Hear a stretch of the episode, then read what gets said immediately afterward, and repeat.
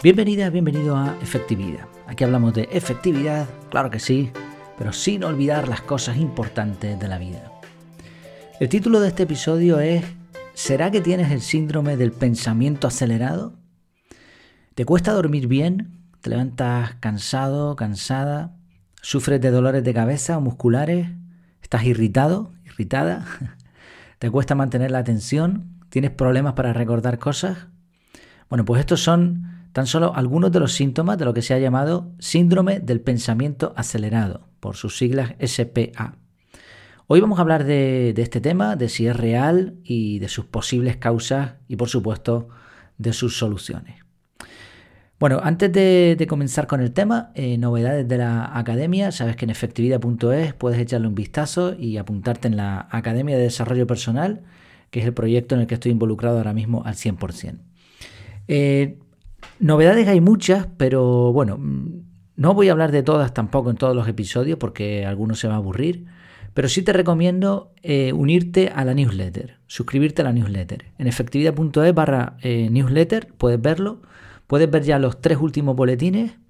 Se trata de un boletín semanal que voy a mandar los lunes y en la web, lo voy a abrir por aquí y así te lo explico mejor. En la web voy a poner... Eh, el listado de los correos que se han mandado. De momento van tres. Las reacciones están siendo muy buenas, incluso en gente que se dedica a temas de productividad, como, es mi caso. Así que, bueno, estoy muy contento, muy contento.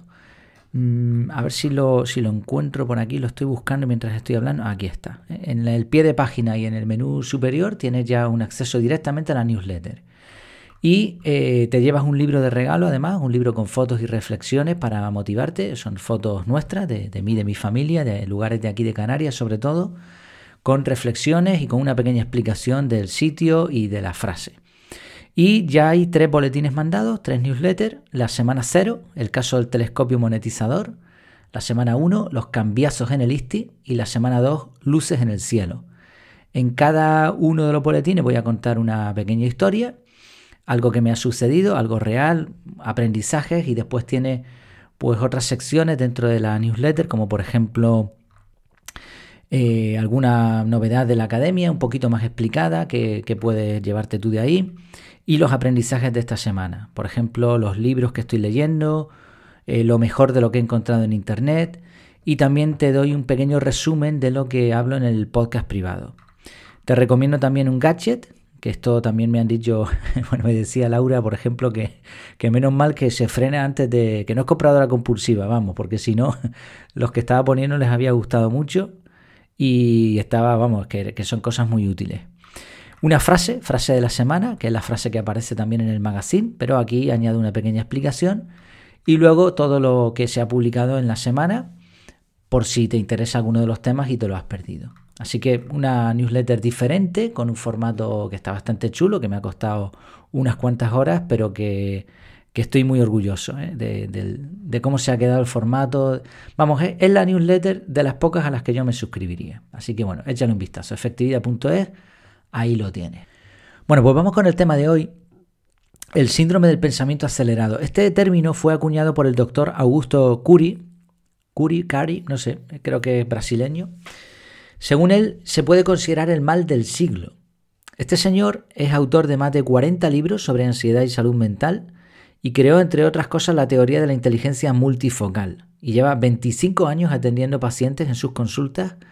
En el momento en el que se le hizo la entrevista, que ahora mencionaremos, pues llevaba unas 20.000 citas. Se le hizo una entrevista para la BBC, que fue bastante, bueno, no dura, pero se le puso a prueba. Dejó algunas lagunas, como vamos a ver, pero también es interesante lo que él explica, deja algunas frases interesantes. Bueno, primero, ¿qué es? ¿Qué es esto del síndrome del pensamiento acelerado? Pues es un tipo de ansiedad, según este doctor. ¿eh? Él dice que el exceso de información, la actividad, las preocupaciones y presiones sociales han acelerado la forma de construir pensamientos. No estoy citando textualmente, estoy un poco resumiendo las ideas que él menciona y eh, las compaginaré, bueno, añadiré también otras ideas mías y otras cosas que he encontrado por ahí también.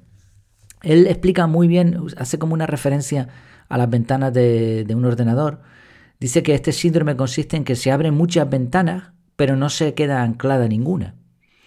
Se piensa muy rápido, pero inútilmente. Es como esto de, leer un periódico online, por ejemplo, y a los cinco minutos no recordar absolutamente nada. ¿Cuáles son los resultados de este tipo de ansiedad? O los síntomas. Pues fatiga, bueno, resultados o síntomas. Creo que aquí es lo mismo, ¿no? Resultados de este síndrome serían fatiga excesiva, infantilización de las emociones, repetición de los errores, los que mencionamos al principio, eh, dificultad para dormirse, dolor de cabeza, este tipo de cosas, ¿no? Dolor muscular, bueno. Dificultad para manejar la frustración, y este me llamó la atención, dificultad para vivir con personas más lentas. Entiendo que es esto de que, que lo hablamos en un episodio, ¿no? Que ves a una persona que está intentando encontrar algo en el móvil y dice, déjame que lo hago yo, porque no es que no puedes. Porque vas tan rápido que no, es que no puedes parar y, y una persona lenta te exaspera. Falta de concentración, baja productividad, irritabilidad y también menciona falta de coraje para pensar profundo o debatir ideas. Y esta parte me llamó la atención porque dice que la SPA genera insatisfacción crónica. Insatisfacción crónica. Y ahora sí cito textualmente, estamos en la era de los mendigos emocionales, niños, jóvenes y adultos que necesitan muchos estímulos para sentir migas de placer. Me recuerda mucho al episodio que grabamos sobre el tema de la dopamina, los ayunos de dopamina, y este tipo de, de efectivamente, de pastillitas de cositas rápidas, venga, dame otra, dame un TikTok más, que, esto es lo que necesita mi mente ahora mismo. Y no me preguntes por algo complejo que me aburre. En la entrevista, como decía, no es que fuese dura, pero sí que le, hicieron preguntas pues, directas y se tuvo que defender ahí un poco. Por ejemplo, le preguntaron si no es lo mismo que la ansiedad común. Y él, el argumento que utiliza es que, que no, porque aquí no hay traumas reales, o sea, no hay un trauma, algo que te haya pasado de verdad que te haya causado ansiedad. Y por otro lado, dice que estos síntomas, este cuadro, lo ve muchísimo. Entonces, según él, debe ser considerado como un síndrome aparte por la cantidad de casos. Me gustaría escuchar a Robert Sasuki, por ejemplo, que él tiene un podcast sobre psicología, que te lo recomiendo, te invito a un café, de psicología y muchas otras cosas más. Pero él suele acertar bastante en este tipo de diagnósticos y, seguramente sabría decir eh, muy bien si esto es un síndrome, si no lo es. Incluso a lo mejor lo ha tratado, ¿eh? no, no, estoy seguro porque he escuchado muchos de sus episodios, pero evidentemente lleva tantos que, a lo mejor algunos se me, ha, se me escapado. También le preguntaron por los estudios, le, dijo, le preguntaron si lo había validado con estudios bien hechos y él la respuesta, a ver, lo dice de otra manera, pero básicamente lo que dice es que con su experiencia es suficiente. Que según él, dos tercios de sus pacientes tienen este problema. Claro, esa estadística a mí por lo menos no me sirve para mucho, porque, claro, son dos tercios de las personas que ya van a su consulta. Con lo cual, y si encima este hombre está especializado en esto, pues claro, es lógico, tiene sentido de que muchos de los que vayan a su consulta tengan este problema. Eh, también le preguntaron que por qué no había publicado este tema en una revista científica y el argumento que él, con, el que él responde es que sus libros son más rápidos y tienen mayor difusión. Y está bien, pero claro, ¿hasta qué punto no se está beneficiando de, acuñar un término de estos llamativo y, y, aunque tenga parte de razón, pues quizás no está siendo demasiado serio ¿no? en el tema. Yo creo que se podrían hacer las dos cosas. Oye, públicalo en tu blog, en tu libro, en donde quieras, tus podcasts, pero por otro lado, eh, haz las cosas bien, haz un estudio, júntate con alguien. No lo sé, ¿eh? igual el hombre lo está haciendo. Pero esa fue su respuesta. Vale, entramos en la parte más práctica. ¿Cómo se previene esto? Pues él respondía en la entrevista que deberíamos ir más lentos, pensar profundo, pensamiento crítico y contemplación. He estado investigando un poquito más acerca de, este señor, de la entrevista, del término. Me llama la atención de que lo que encuentro en Internet, desgraciadamente, aquí Google cada vez, no sé si está mejorando o está empeorando. A veces me parece que, que el mundo se está convirtiendo en algo artificial y, y que se miran las apariencias nada más, porque aparentemente los artículos que están posicionados en los primeros lugares que hablan de este tema, aparentemente, mm, pues sí, tiene pinta de que saben de lo que hablan, pero cuando los analizas y después de haber eh, visto la entrevista, pues te das cuenta de que es un copia-pega. Copia-pega, lo único que han hecho es copiar y pegar. O sea, no hay. Claro, yo no, yo no soy el más adecuado para decir, pues mira, esto es verdad o no es verdad. Porque no tengo esa capacitación. Entonces es normal que me haga eco, pero si tú publicas con una, un artículo en un blog supuestamente de psiquiatría y lo único que hace es copiar y pegar la entrevista que ha sido publicada en la BBC, pues no me parece tampoco muy serio. Si había una que especificaba un poquito más, pero no había ningún estudio, no, bueno, por lo menos yo no, no lo encontré. Mencionaba en vez de SPA el término era taquipsiquia. Taquipsiquia. Y también encontré muchos artículos que hablaban de la SPA como efecto de la pandemia. Esto a mí me parece una auténtica chorrada. Esto sí que no tiene ningún sentido porque la pandemia precisamente lo que ha hecho es parar a la gente. O sea, tiene sentido que la SPA sea un trastorno que, que venga de ese pensamiento acelerado. En la pandemia lo que hemos hecho es parar. Y ha habido otros problemas, muchos problemas, muchos problemas psicológicos, montones, pero no pensamiento acelerado. No, no le veo aquí ningún sentido, por lógica, ¿eh? por, por sentido común. Bueno, en resumidas cuentas, yo no sé si esto será un síndrome real o un término de moda, pero sí que tengo una cosa segura, y aquí le doy la razón al argumento, aunque no sea muy científico, pero yo sí que me lo puedo permitir, ¿no? Eh, está pasando. Esto, esto creo que lo podemos ver sin ningún problema, lo vemos alrededor y seguramente nos esté pasando a nosotros. También he leído otras publicaciones que no tienen nada que ver con este señor y que coinciden en el mismo punto, aunque lo llaman de otra manera. Por ejemplo, recientemente leí el libro Superficiales de Nicolás Carr, eh, que no es un libro moderno, ni mucho menos, y, él mm, insiste una y otra vez en el enorme problema del exceso de información. Y luego a mí, que me, consultan también otras personas, eh, tanto por los diferentes canales como por correo electrónico o directamente, cara a cara, ahí prácticamente todo el mundo tiene problemas de concentración. O sea, esto es una realidad que creo que no se puede obviar. ¿Qué es un síndrome? Que técnicamente no lo es.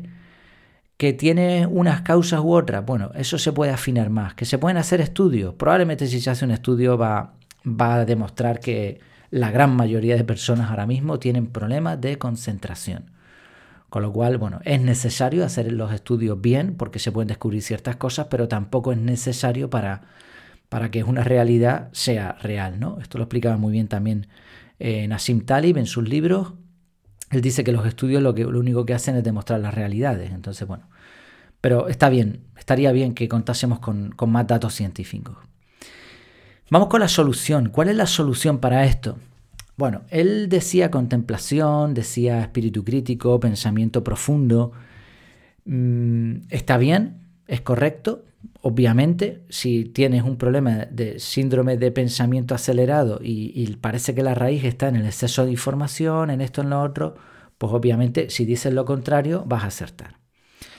Efectivamente, yo me siento mejor y me consta que otras personas también cuando mm, te tomas tiempo de silencio, cuando desconectas para concentrarte, cuando haces pausas, los pomodoros, cuando hago cambios de actividades, cuando programo bloques de tiempo con margen de maniobra para ir un poco más tranquilo, cuando tomo vacaciones, cuando no estoy permanentemente conectado, modo avión, modo no molestar en el móvil, cuando hago ejercicio, cuando cuido la dieta y cuando descanso lo suficiente. Todos estos creo que son factores que podrían evitar ese pensamiento acelerado y en, general permitirnos ir más lento, más lento. Esta es la clave de todo. Y al decir más lento, indirectamente o casi directamente llegamos a una conclusión. Y es que todo esto tiene mucho que ver con cómo usamos el tiempo. Y es de lo que hablamos aquí, por eso traje este episodio. Aunque no lleves un método, creo que es muy recomendable, aunque sea hacer el ejercicio de poner bloques de tiempo en el calendario. No lo llame bloques de tiempo si, si te molesta esta expresión. Lo que hacíamos de pequeños para el colegio, un horario. Hazte un horario. Y examina en ese horario, intenta ser mm, realista, plasma en el horario tus actividades que haces de verdad en tu día a día, cuanto más específico sea, mejor, y observa en ese calendario qué es lo que está pasando. Porque lo más probable, como a la mayoría de las personas, es que tenemos demasiadas actividades que no están programadas, que estamos permanentemente conectados al móvil, a las notificaciones, que no estamos haciendo ejercicio, que, no tenemos en cuenta la dieta para nada, que nos dormimos cada día una hora, que vemos eh, la tele hasta la madrugada. Entonces, en resumen, yo sí creo que el, el SPA, el síndrome de Mm, ¿Cómo era? Síndrome. ¿Se me ha ido el nombre? Síndrome del pensamiento acelerado, exacto. Creo que es real, aunque se llame de otra forma y aunque no sea un síndrome. Creo que es algo que está sucediendo a mucha gente. Y también pienso que la solución no está en una medicación. No sé, quizá en algunas personas sea necesario porque lo que tengan sea algo más, más grave que este síndrome ¿no? que estamos mencionando aquí. Creo que la solución de todas formas, aún así, la clave estaría en un cambio de hábitos, un cambio en la forma de pensar, sobre todo de que eso de que hacer más es mejor, vale, todo lo tenemos claro, ya sabemos que es así, pero tenemos que cambiar de verdad de forma de pensar y ponerlo en práctica en nuestra vida. ¿Qué te parece a ti este tema? ¿Te has sentido así alguna vez? Coméntamelo porque quizá podríamos hacer un curso ya con una investigación un poquito más, más seria sobre este tema de la falta de atención, la falta de concentración. Obviamente yo el tema de los cursos ya sabes que van a estar en la academia, en el nivel medio, eh, en el nivel estándar, vas a tener acceso a todos los cursos y en el grupo privado de la academia es donde yo voy a preguntar, haré alguna encuesta o algo así o simplemente preguntaré para ver qué cursos son los que más interesan. O sea, no, no voy a preguntar a la audiencia en general, sino sobre todo a los que ya están dentro de la academia, ellos van a tener como más autoridad a la hora de decidir entre todos este tipo de temas. Pero sí, evidentemente me puedes mandar un correo, eh, efectividad.es contactar, o si estás en el grupo privado lo pones por ahí, porque cualquier opinión pues es bienvenida. Me encantaría saber cómo te sientes al respecto, si te has visto identificado o identificada con estos síntomas y si le ves alguna solución y, o si crees que, que en esto de los hábitos pues estamos acertando. Pues esto ha sido todo por hoy, espero que te haya gustado, que te haya sido útil y cualquier cosa, como digo, ideas, sugerencias, pues lo puedes comentar en el grupo privado o en el formulario de contacto. Que te vaya muy bien y que tengas una vida súper efectiva.